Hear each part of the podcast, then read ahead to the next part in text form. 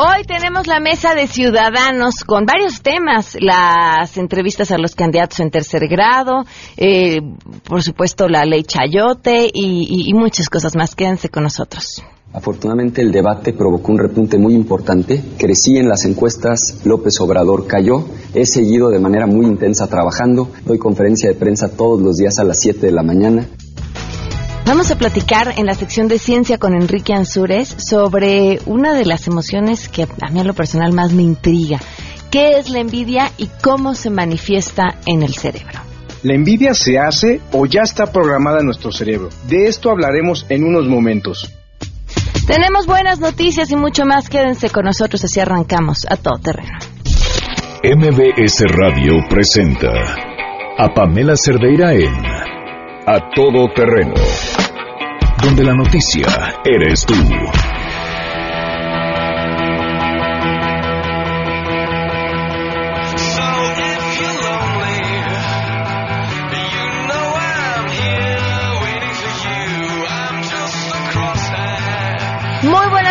Bienvenidos a Todo Terreno. Muchísimas gracias por acompañarnos en este lunes 14 de mayo del 2018. Soy Pamela Cerdera, los invito a que se queden aquí hasta la una de la tarde. Tenemos muchísimas cosas que comentar y compartir. El teléfono en cabina 5166125, el número de WhatsApp 5533329585, a todoterreno arroba mbs.com es el correo electrónico. En Twitter y en Facebook me encuentran como Pam Cerdeira.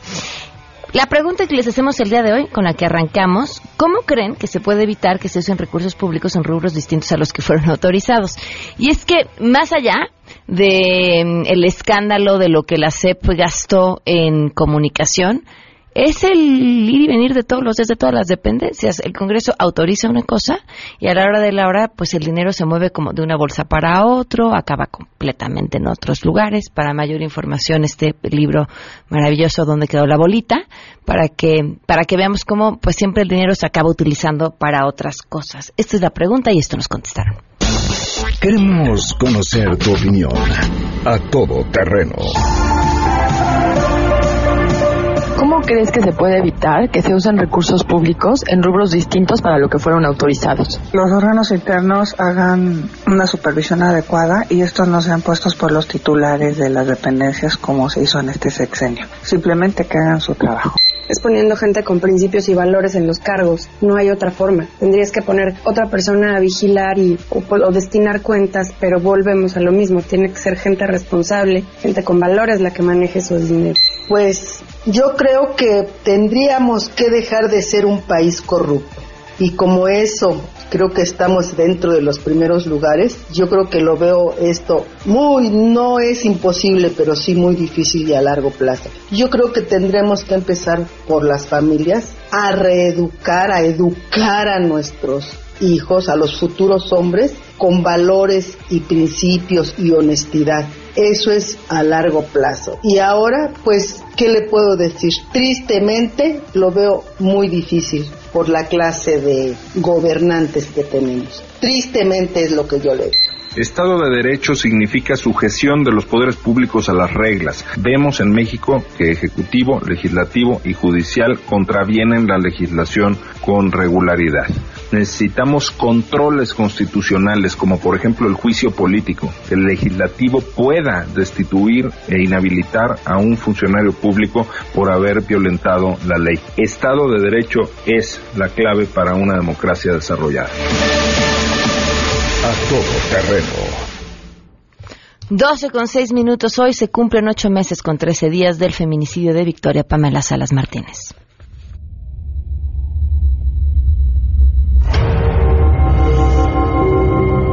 Secretaria dijo que no. Que efectivamente ese papel no, no se había levantado. Una denuncia ese día y que ella estuvo de guardia y que le dijeron los policiales, bueno, entonces, ¿por qué aparece tu nombre acá? Dice, sí, está mi nombre, pero no está mi firma. Victoria nada. Ocho meses con trece días y en este espacio vamos a seguir contando. Saludo a Hatsiri Magallanes.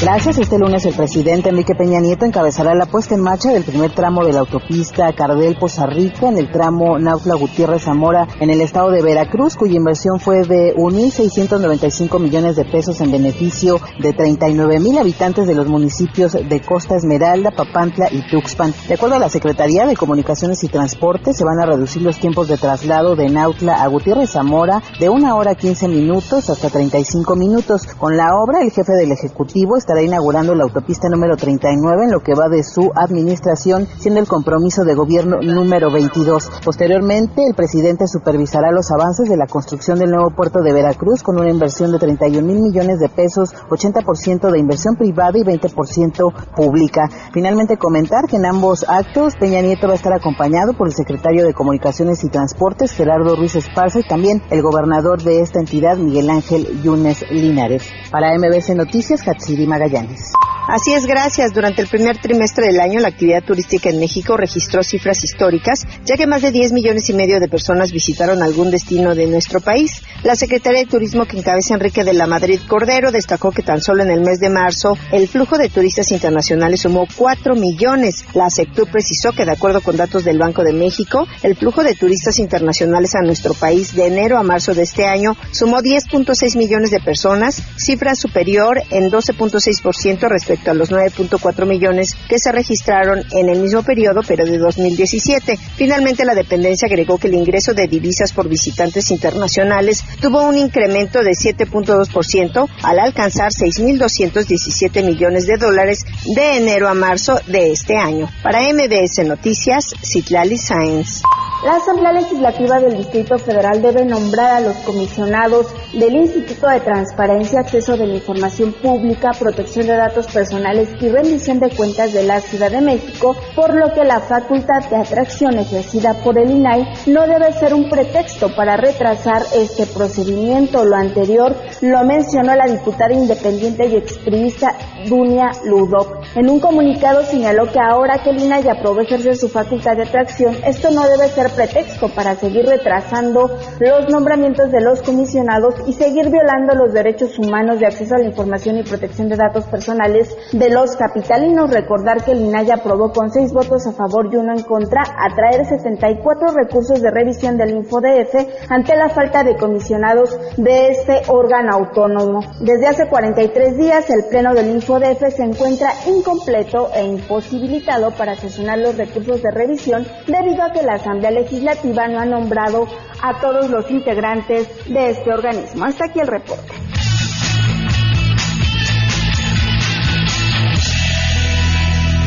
Y por supuesto tenemos buenas noticias. Desde Coahuila vienen las buenas noticias. Saludo a Camelia Muñoz, corresponsal de MBS Noticias. Gracias, Pamela. Muy buenas tardes. Te informo que a fin de mantener la marca de zarape fino de Saltillo que se obtuvo por parte del Instituto Mexicano de Propiedad Intelectual, el INPI, en Coahuila se ha fortalecido la producción de esta prenda emblemática de la capital del estado, donde se cuenta con una escuela que prepara a técnicos para su fabricación, señala la secretaria de Cultura Ana Sofía García Camil. Rescatar la forma de elaboración tradicional de los zarapes. Por eso logramos incluso, primero, tener una escuela con un reconocimiento de la Secretaría de Educación como una carrera técnica. Muchos de los egresados ya hicieron sus propias empresas, o sea, ya se está generando una empresa cultural. Hace dos años se obtuvo la nominación de Zarape Fino de Saltillo y a través de la Escuela de Nivel Técnico y con reconocimiento de la Secretaría de Educación se cuenta con 40 egresados que han impulsado la fabricación tradicional de la prenda desde la selección de los textiles como la lana y el algodón, así como la obtención de los colores con productos naturales. Escuchemos nuevamente a la Secretaría de Cultura. Hacemos eh, desde el proceso de generar los colores con, con elementos naturales como la cáscara de nuez, como eh, cebolla, como el azul añil, la grana cochinilla, desde eh, pintar ellos mismos la lana, porque se hace con lana y con algodón, Entre los egresados de esta escuela se encuentran personas de 15 años de edad que dominan los telares y crean los diseños del zarape, destacando el rombo que es característico y lo que distingue al producto saltillense, con lo que se ha permitido que se formen pequeñas empresas culturales para el rescate de esta tradición. Volten a ver esta, a estos productores y ellos también puedan generar también ellos pues una derrama económica para ellos importante, ¿no? Esta es una manera de rescatar una tradición, de no permitir que muera, porque la tradición es eso, de generación en generación que se transmita. Aquí estamos haciendo ya que nuevas generaciones estén eh, actualizándose, porque ahí tenemos jóvenes de 15 años que ya están haciendo diseño incluso hasta de ropa. Recientemente se ha extendido la aplicación de los diseños multicolores del zarape a otros productos y hay quienes empezaron este año a fabricar sandalias y tenis, todo con el fin de rescatar la milenaria tradición saltillense. Es la información. Buenas tardes. Muchísimas gracias, muy buenas tardes. 12 con 12. Oigan, y les comparto dentro de las buenas este mm, proyecto que quizá algunos de ustedes ya el fin de semana se hayan eh, podido meter. Se llama votosiego.com y les cuento un poco de, de cómo nace y cómo surge esta idea tratando de darle un giro al proceso electoral en el que estamos llenos de pues de canciones, de jingles, de ataques, eh, de todo menos propuestas. Eh, pensaba en hacer o crear alguna forma o algún pues algún sitio en el que uno pudiera ver las propuestas de los candidatos de forma completamente objetiva. No solamente para enterarnos de las propuestas, sino para que las pudiéramos leer sin saber de quién vienen y a partir de ellas decidir si son buenas o malas. Automáticamente descartamos una u otra propuesta porque el candidato o la candidata no nos gusta. Así funciona nuestro cerebro y no hay mucho para dónde moverle.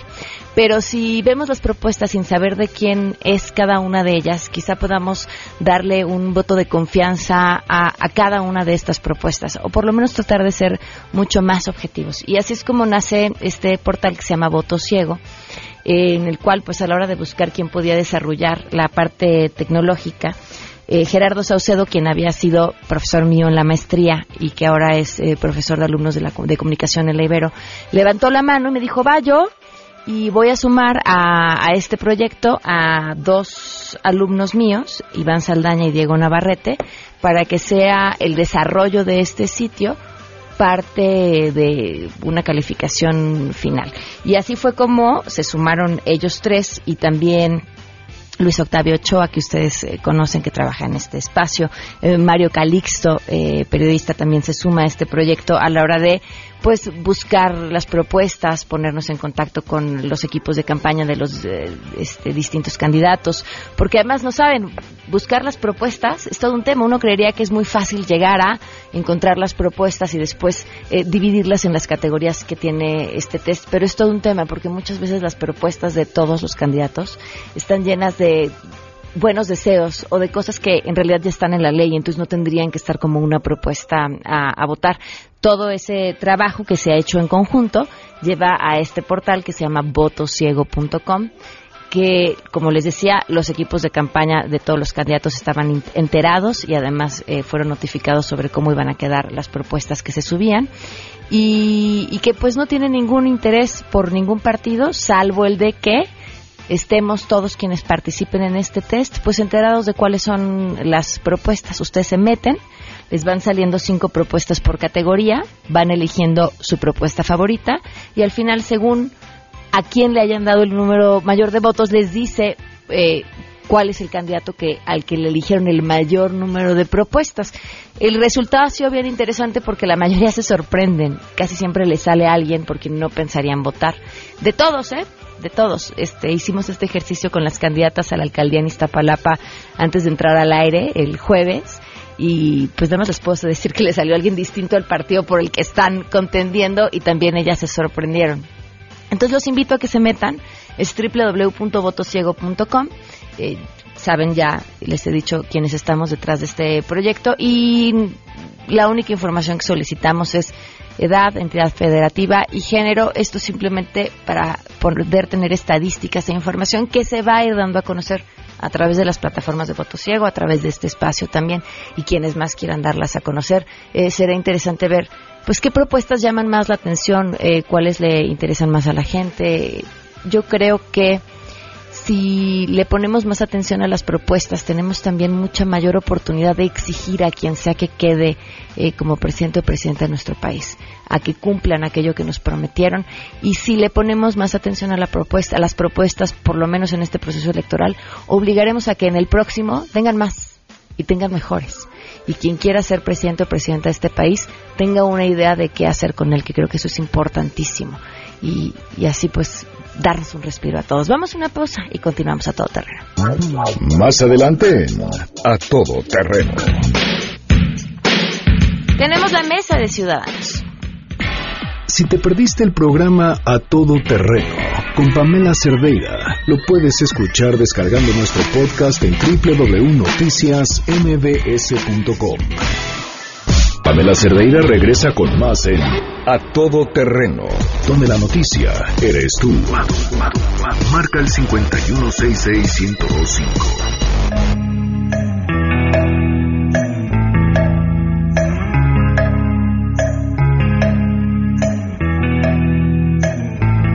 12 con 22 minutos, continuamos a todo terreno. Ya estamos en la mesa ciudadana. Mariana Campos, bienvenida, gracias por acompañarnos. Hola, ¿qué tal, Pamela? Hola a todo el auditorio. Juan colegas. Bienvenida, Juan Francisco Torres Landa, gracias por estar con nosotros. Pam, muy buenas. Gracias por estar aquí. Pablo Girón. ¿Qué tal? ¿Cómo estás? Bienvenido Roberto Duque, bienvenido. Gracias, Pamela. Pues tenemos muchos temas, así que yo creo que arrancamos con el tema de la seguridad. Eh, vamos. Pues sí, este, estábamos comentando ahorita en el corte que debemos estar muy preocupados con lo que está sucediendo, tanto en el ámbito nacional, me refiero a la seguridad en lo general, y también en el ámbito electoral. En el ámbito nacional, lo que está sucediendo en muchos estados que tradicionalmente no eran los focos, digamos, de atención de violencia y que hoy están totalmente disparados, me consta porque tengo familia y tengo muchos contactos, por ejemplo, en Guanajuato, donde la situación está realmente fuera de control. Tenemos escenarios en los cuales hay secuestros ya a plena luz del día, extorsiones, derecho de piso, eh, huachicoleo, robo de trenes y en una modalidad muy reciente donde están robando maquinaria pesada.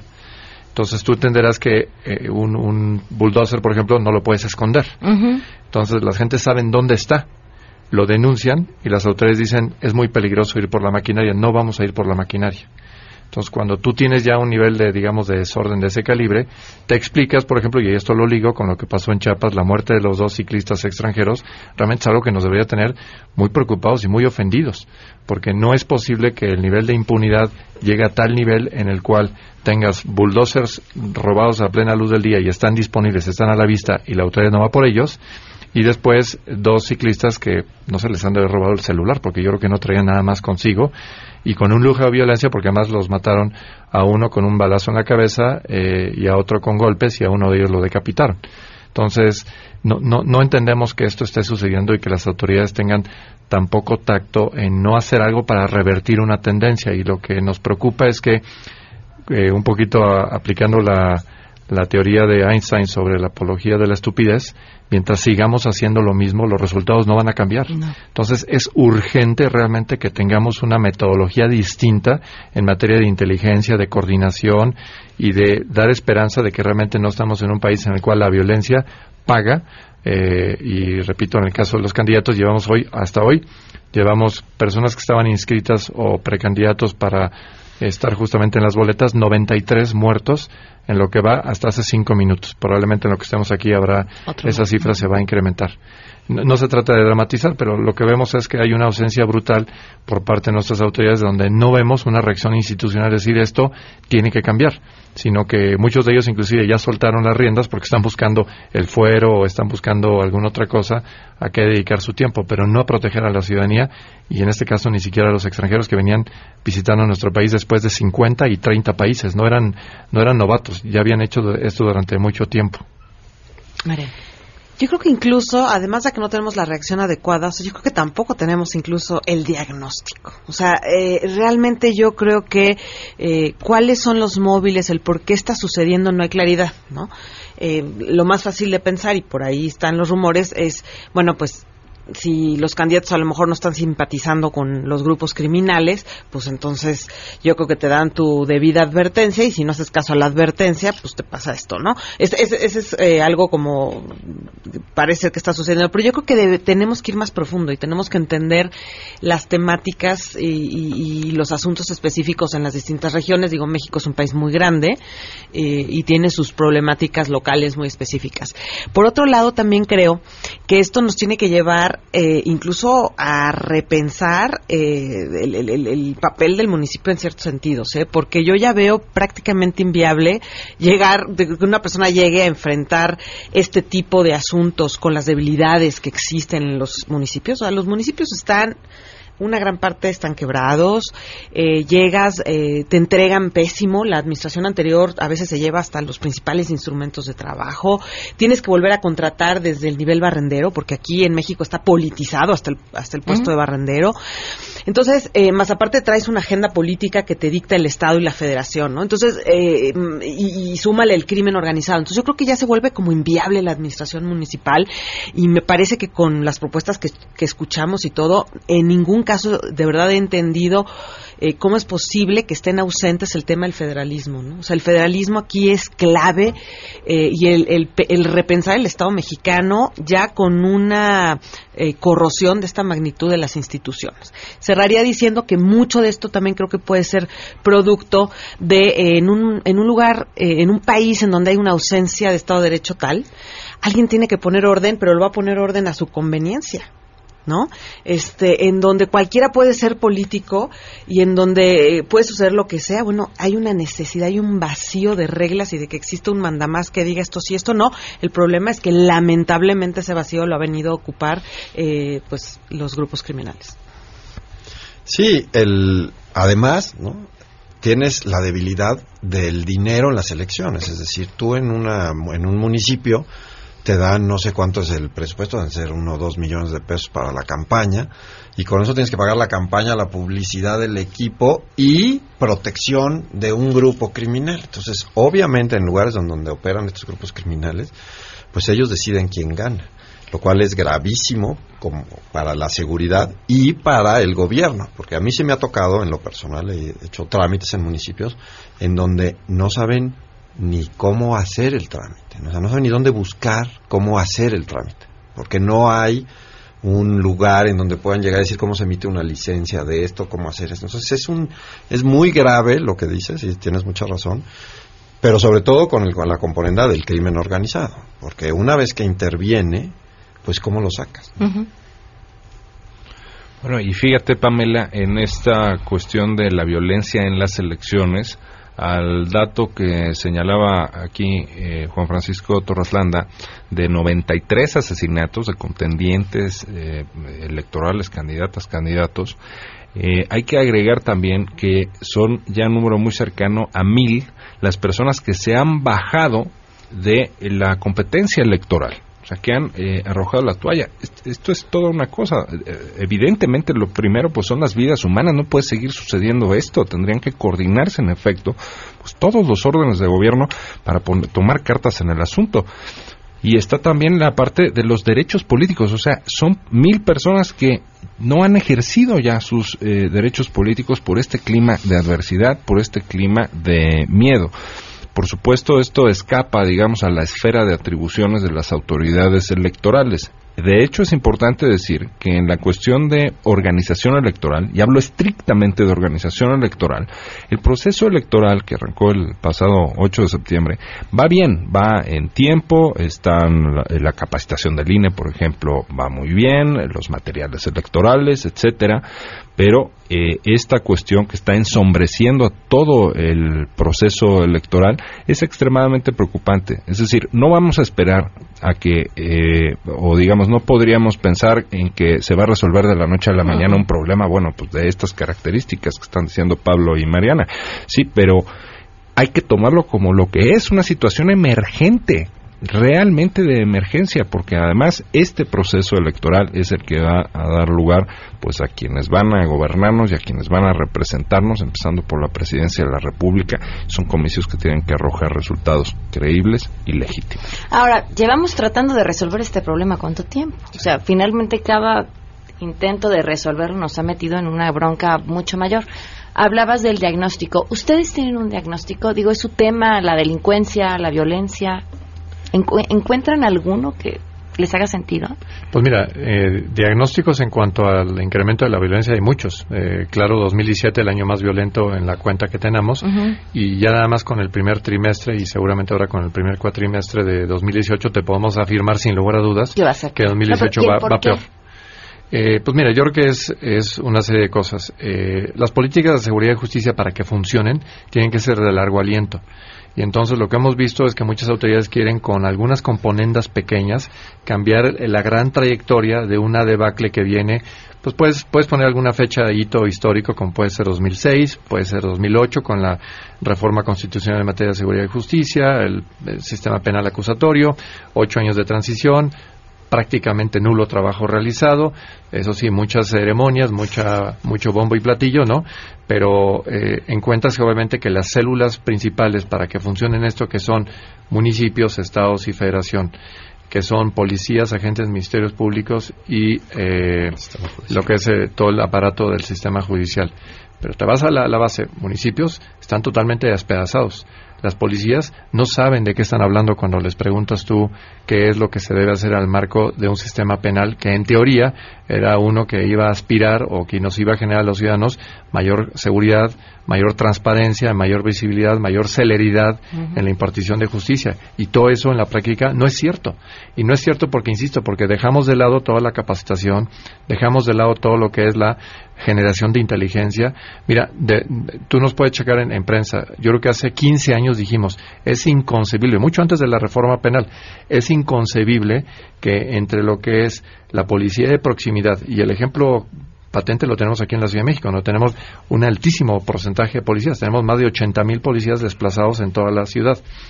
Esos, esos 80 mil policías no tienen prácticamente ninguna comunicación con lo que es la Fiscalía o la Procuraduría. Cero. Entonces tú te puedes imaginar qué cantidad de inteligencia operativa hay con 80 mil personas en las calles. Muchísima. ¿Qué de esa inteligencia pasa a manos de la Procuraduría? Nada, absolutamente nada. Entonces, por eso puedes entender que nuestra calidad de procuración de justicia es tan baja, porque ni siquiera entre los que deberían estar justamente armonizando e instrumentando un sistema que dé resultados, no sucede, no lo hacen y no lo, no lo han hecho porque están acostumbrados a que sus jefes están en pugnas políticas, están en personas que están aspirando a otras cosas totalmente distintas, etcétera. Entonces, mientras no entendamos que tenemos que construir desde abajo instituciones que sean fuertes, creíbles, honorables, etcétera, que estén hermanadas con la ciudadanía, solamente así le podemos dar la vuelta a la tortilla.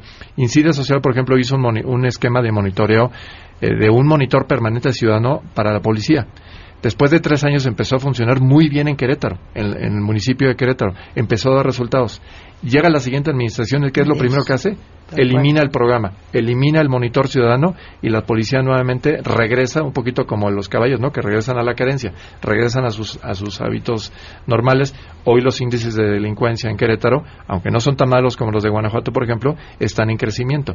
Entonces, es tema que nuestra clase política no ha dado prioridades a lo que realmente funciona y está preocupado más bien en eh, cortar listones y anunciar grandes obras. Tengo que ir a una pausa y regresamos. Pamela Cerdeira es a todo terreno. Síguenos en Twitter, arroba Pam Cerdeira. Regresamos. Pamela Cerdeira está de regreso en A Todo Terreno. Únete a nuestra comunidad en facebook.com, diagonal Pam Cerdeira. Continuamos.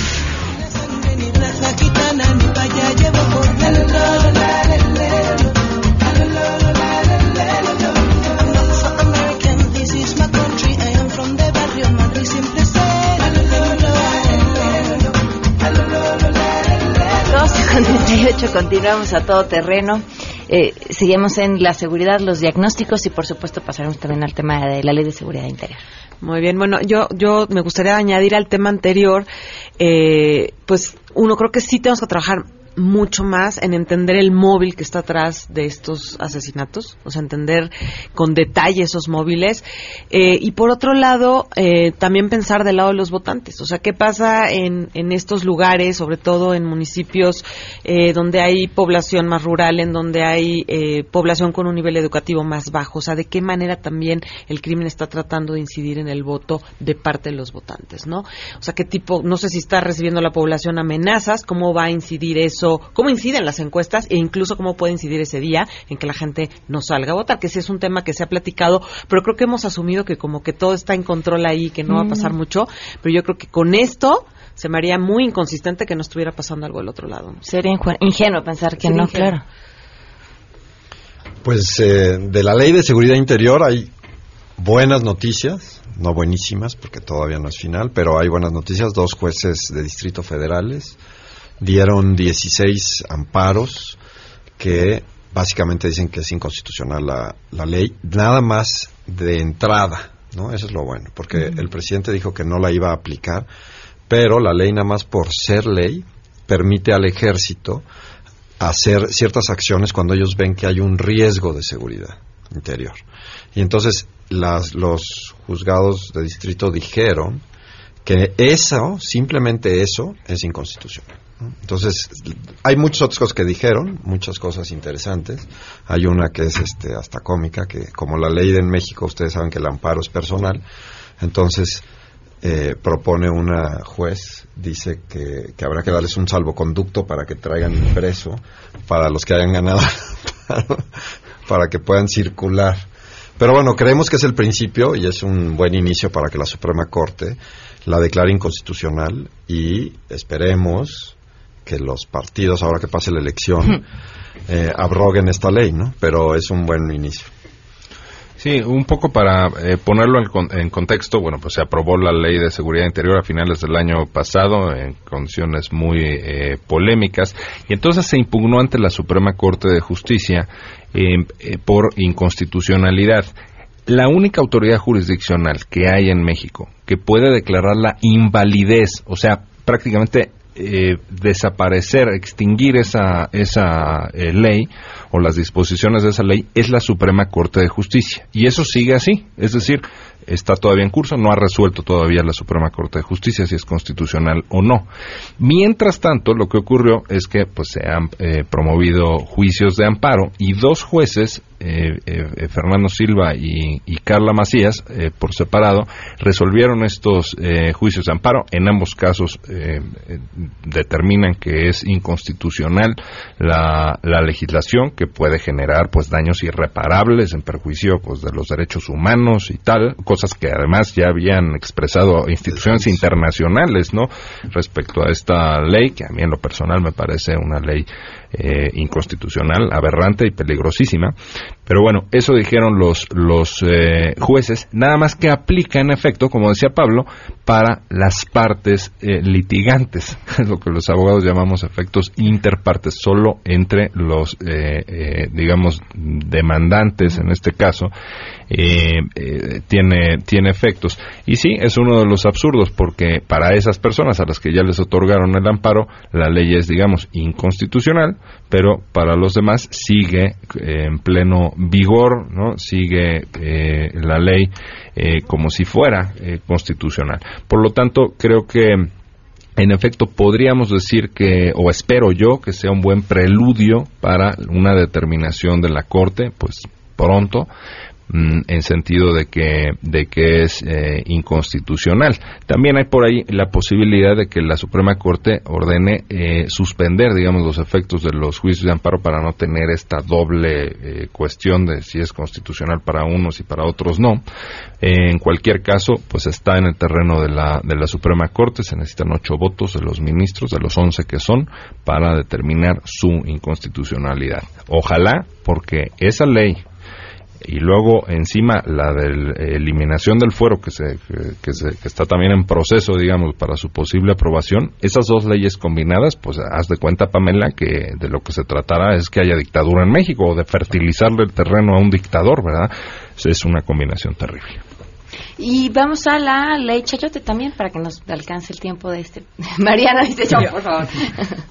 Nada más, nada más quisiera hacer un pequeño comentario de lo del fuero. Eh, No nos vayamos con la finta, ¿eh? la eliminación del fuero no es una buena noticia para la democracia. Se ha vendido como que es una forma de evitar el que haya excesos. En realidad, el antecedente histórico y cómo funcionan las verdaderas democracias es que el fuero protege a quienes están cumpliendo con sus funciones para no ser objeto de ataques durante esa, esa periodo en el que están trabajando, con la posibilidad de que haya un órgano que les puede quitar ese fuero cuando realmente exceden sus funciones y cuando realmente están cometiendo delitos a ultranza.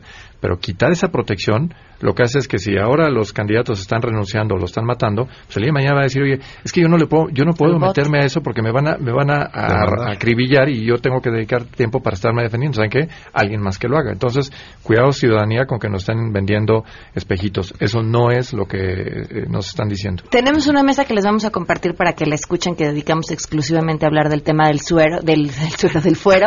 Eh, les- se los vamos a compartir en la página de MBC Noticias para que encuentren el podcast muy interesante justo sobre ese tema. Sí, y, o sea, el problema es más bien el desafuero, no el fuero. Claro. Pero bueno, entrando a ley Chayote, pues creo que se suma a las, al posible trabajo que puede tener la Suprema Corte, porque sucede que se aprobó una ley pues, que no está cumpliendo, en primer lugar, con la sentencia que emitió la Corte, ¿no? Entonces, eh, es una ley, Pamela y público, que básicamente viene a legalizar las malas prácticas. Teníamos un problema de regulación o de desregulación. Ahora tenemos eh, la situación de que una ley que está regulando la mala práctica, o sea, la está legalizando, ¿no? Y eso es, eso es, eh, esa es la complejidad de la corrupción en México, o sea, el, el, el cómo tenemos una cantidad de leyes eh, que la promueven, que la legalizan. Y eso está muy difícil de combatir porque toma muchísimo tiempo el ir en contra de una ley, ¿no? Este, no, no son cosas como inmediatas. Entonces, me parece que además también eh, fue un poco ingenuo creer que con una ley íbamos a arreglar el problema de, de la publicidad gubernamental. Primero que nada, porque incluso ya en la ley actual de presupuesto y responsabilidad hacendaria está regulado en el artículo eh, 20 de esta ley que lo primero que tiene que hacer el Poder Ejecutivo eh, ante un, un conjunto de recortes que tenga que hacer en el año en el presupuesto es eh, recortar los gastos de publicidad gubernamental y es algo que eh, en varios de estos años de la presente administración no lo vimos en la práctica, ¿no? Entonces se incumplió una ley, por lo cual lo que nos está enseñando esto es que escribas lo que escribas, así sea bueno y deseable, cosa que no quedó en la ley Chayote, pero suponiendo que hubiera una ley que lo hiciera, tenemos que pensar más allá de una ley, ¿no?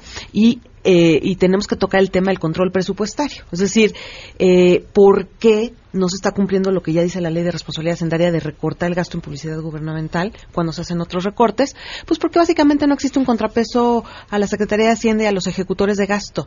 El Congreso está totalmente achicado. Tenemos una ley de responsabilidad hacendaria que también es anticonstitucional en su artículo 58, que permite que los ejecutores de gasto cambien el presupuesto sin límite alguno con respecto a lo que les aprobó la Cámara. Cuando la Constitución dice claramente que quien tiene la facultad exclusiva de aprobar gastos es la Cámara. Entonces, ahí traemos una bronca que no solo en publicidad gubernamental, en más gastos que promuevan la corrupción lo tenemos abierto y tenemos que pensar la próxima vez a nivel sistema, ¿no? ¿Cuál es el conjunto de leyes y cómo vamos a vigilar la implementación de esas leyes para que esto podamos, digo, salir de este hoyo? ¿no? Bueno, yo quisiera nomás comentar que no debería ni de existir la publicidad oficial. Realmente los casos en donde sería necesario que el gobierno saliera a decirnos algo son contados con la mano, ¿no? El chikungunya o una cosa así horrible. Emergencia, sí. Una emergencia, el temblor y ya, porque ¿de qué sirve? que te estén diciendo la Cámara de Senadores, el, el- el gobierno que está haciendo las cosas por las que les pagamos. Nada más les sirve para ellos eh, enardecerse y volverse ellos más famosos. Entonces yo soy de los que opino que no debería de ni siquiera existir el gasto, punto, el renglón de desaparecerlo. Es la única manera de realmente controlarlo. Se lo dejas a la Secretaría de Salud o a, la, ¿no? A alguien que pueda en una emergencia ejecutar un gasto, pero todo lo demás no es necesario y se malusa. Y para los que piensen que esto cambiará si llega Morena, Nomás se tienen que fijar que en la votación en comisiones, Morena votó a favor de esa ley y en la votación de la ley que fue a las 3 de la mañana, para que hubiera quórum, se quedó Morena y votó en contra, pero dándoles quórum para que pasara la ley. Entonces sí están a favor de eso. Sí, esta es una, una muy mala historia, esta eh, ley de, comunicación social eh, que regula, en efecto, eh, como dice Pablo, la propaganda gubernamental. Eh, en efecto, hay ocasiones en donde la propaganda gubernamental puede ser buena ahora hay un anuncio que seguramente todos hemos oído en donde previene a los niños de abuso sexual, ¿no? Que si su entrenador, que si su profesor, cosas así. Bueno, esa es la propaganda gubernamental, digamos, bien entendida. Nada más que desde eh, antes, desde 2007, teníamos una eh, regulación constitucional en materia de este tipo de, de propaganda eh, pero no se expidió la ley. Llevaban 10 años de retraso. Los legisladores tenían que haberla expedido desde entonces, desde, desde 2008. Imagínense, una disposición constitucional los obligaba desde 2008 a expedir la ley. Pasaron 10 años sin expedir nada. Y lo hicieron al cuarto para las 12, si no es que al 5 minutos para las, para las 12, eh, con todos estos problemas de los que, eh, de los que estamos hablando. Otro de las cosas ridículas es que prohíbe la Constitución desde hace 10 años tajantemente que un servidor público pueda promocionarse en esa propaganda gubernamental. A ver, Pamela, es del dinero de todos los mexicanos, o sea, es dinero público, las partidas de comunicación social, y lo aprovechan ciertos políticos para su promoción personalizada, o sea, ellos para un posicionamiento personal y que aparezcan ahí hablando y su foto y todo. Bueno, pues eso lo prohíbe la Constitución y sin embargo, 13 días al año alrededor de sus informes de gobierno, eh, se, les, se les ha permitido hacer esto en forma totalmente inconstitucional. Eh, en fin, entonces ha sido realmente una jungla esto en materia de, comunicación social y creo que se tiene en efecto que restringir a lo que dice eh, Pablo, o sea, cuestiones muy puntuales tienen que estar muy bien justificadas. El, tema de las epidemias, pues sí, como el H1N1 o el tema, por ejemplo, no sé, que va a haber una erupción en el Popocatépetl, bueno, está bien, este, difundámoslo por todos los medios, comunicación eh, social o propaganda gubernamental, pero realmente eh, hemos tenido eh, resultados muy muy malos, un muy mal uso de los recursos públicos y no parece que con esta ley se vaya a solucionar, al contrario en muchos casos. Pues muchas gracias a los cuatro por habernos acompañado. Hoy salimos con el ánimo medio apachurrado, Karen. Estuvo, estuvo fuerte la mesa de hoy. Sí, sí, sí, sí, estuvo fuerte. Muchas gracias, gracias por habernos acompañado. Vamos a una pausa,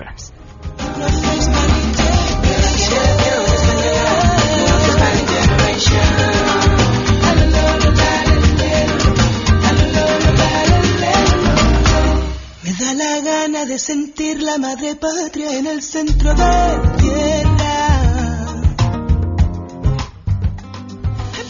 Si tienes un caso para compartir, escribe a todoterreno.mbs.com. Pamela Cerdeira es a todo terreno. En un momento continuamos. Estamos de regreso. Síguenos en Twitter, arroba Pam Cerdeira, todo terreno, donde la noticia eres tú. Continuamos. Ya está con nosotros Enrique Ansures para hablar de ciencia. ¿Cómo estás? Muy bien para hablar, de envidia. De envidia y el cerebro de los envidiosos. Seguramente el radio escucha se sentía un poco identificado porque todos en algún momento de nuestra vida pasamos por una etapa o que sufrimos el ataque de un envidioso o también nosotros. O somos envidiosos. Y creo que es una de las emociones más, difíciles de identificar en ti. Porque, porque... una introspección, ¿verdad? Sobre todo. Claro. Entonces, eh, en, un, en un artículo publicado por Ignacio Margado Bernal, catedrático de Psicología y director del Instituto de Neurociencias de la Universidad Autónoma de Barcelona, hace un, un, un, trabajo bastante interesante sobre... se activó aquí un hace un trabajo bastante interesante sobre la ciencia del, del este, de, los envidiosos. Entonces él describe justamente describe justamente eh, cuál, es, cuál es el motivo eh, de, la envidia que sentimos y empieza a hacer un, estudio ya con resonancia, con varias personas jugando póker y se da cuenta que la gente prefiere sacrificar sus ganancias, imagínate, para poder ver al otro fracasar. Entonces él empieza a explicar que es, uno de los sentimientos más arraigados que tenemos y es un comportamiento que viene ya desde la evolución, porque si en el momento que lo vemos ya desde el punto de vista este, neuronal, pues es que ya viene de, nuestro pasado evolutivo, imagínate. Entonces a, veces dicen, ¿es un problema psicológico o es un problema pues ya realmente de la mente? Biológico. Biológico. O sea, ya estamos programados para ser Entonces envidiosos. es, es justamente lo que Mm. dice, yo lo he dicho en, en algunas ocasiones aquí, que nosotros somos, eh, somos homo sapiens sapiens, o sea, somos los que estamos conscientes de nuestra propia naturaleza primitiva. Entonces él dice que tenemos la capacidad de poder eh, controlar nuestros propios instintos este, naturales y una de esas es la misma envidia. Entonces haciendo un poco de introspección. Ok, y a la par de que nos controlemos, quizá en algunas generaciones Y modificar hacer un también poco de nuestras introspección, conexiones. justamente. Entonces, eh, sí es, es natural de nosotros, pero tenemos no es y hay que eh, básicamente anular este tipo de sentimientos que no son positivos y son destructivos. Qué interesante, este sacrificar tus propias ganancias por ver que el otro pierda. O sea, ya ni Ajá. siquiera es tú estar mejor, sino por lo menos que el otro esté peor, Y- aunque te cueste. Y lo hicieron con resonancia, entonces empezaron a ver las áreas del cerebro que se activan justamente por eso. Entonces pueden más o menos están dando la idea que sí es un comportamiento que ya viene desde, que es de, básicamente nuestros antepasados. Imagínate. Qué interesante. ¿Vas a poner en tu Twitter más Sí, por supuesto voy a poner este artículo en arroba Enrique Ansures, ahí es, es mi Twitter, y mi fanpage, este, que es en, en Facebook, Enrique Ansures, divulgador de la ciencia. Ahí pueden, ahí pueden encontrarme, también de repente regalo libros de divulgación de la ciencia. Muy bien, muchísimas No, gracias, placer, Enrique. Pamela. Nos vamos, gracias por habernos acompañado. Los espero mañana en A Todo Terreno a las 12 del día y se quedan en mesa para todos.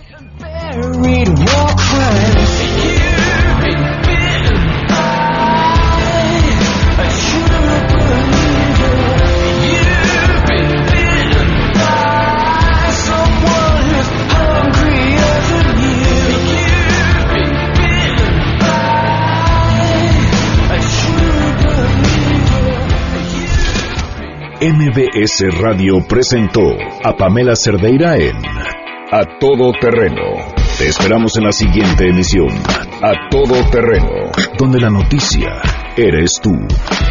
MBS Radio, en entretenimiento, estamos contigo.